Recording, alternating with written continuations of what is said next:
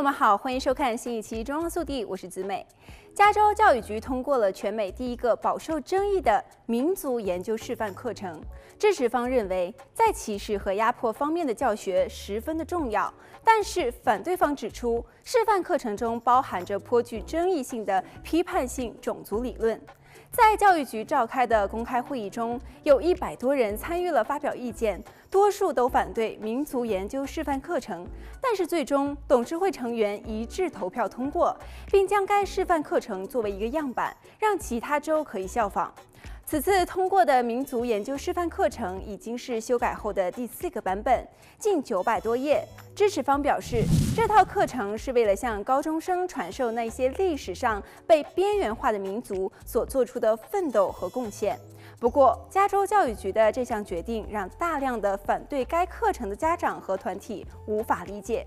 一些家长表示，在深入研究民族研究示范课程的大纲后，发现这个课程的实际内容与各民族的历史起源、文化习俗等内容无关，也没有教授学生尊重各民族之间的文化差异。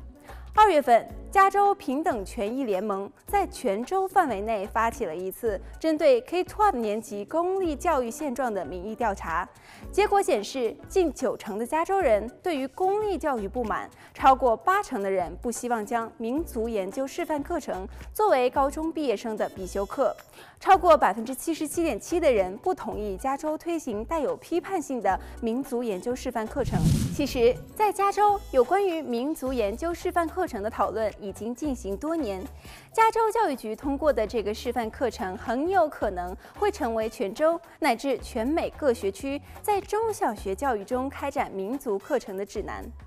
来看下一则消息，获悉五名患急性肝炎的婴幼儿均曾饮用 Real Water 牌碱性水后，美国食品和药物管理局 FDA 于三月中发出通告。建议在调查结果出台前，消费者不使用，商家不销售该瓶装水。据报道，这五名病儿来自四个不同的家庭，截止目前，唯一的共同点都是饮用了 Real Water 牌碱性水。这些家庭中的其他成员出现了不严重的症状，如发烧、呕吐、恶心、食欲不振和疲劳。目前，FDA 正与疾控中心、州和地方政府机构合作，调查导致急性非病毒性肝炎的原因。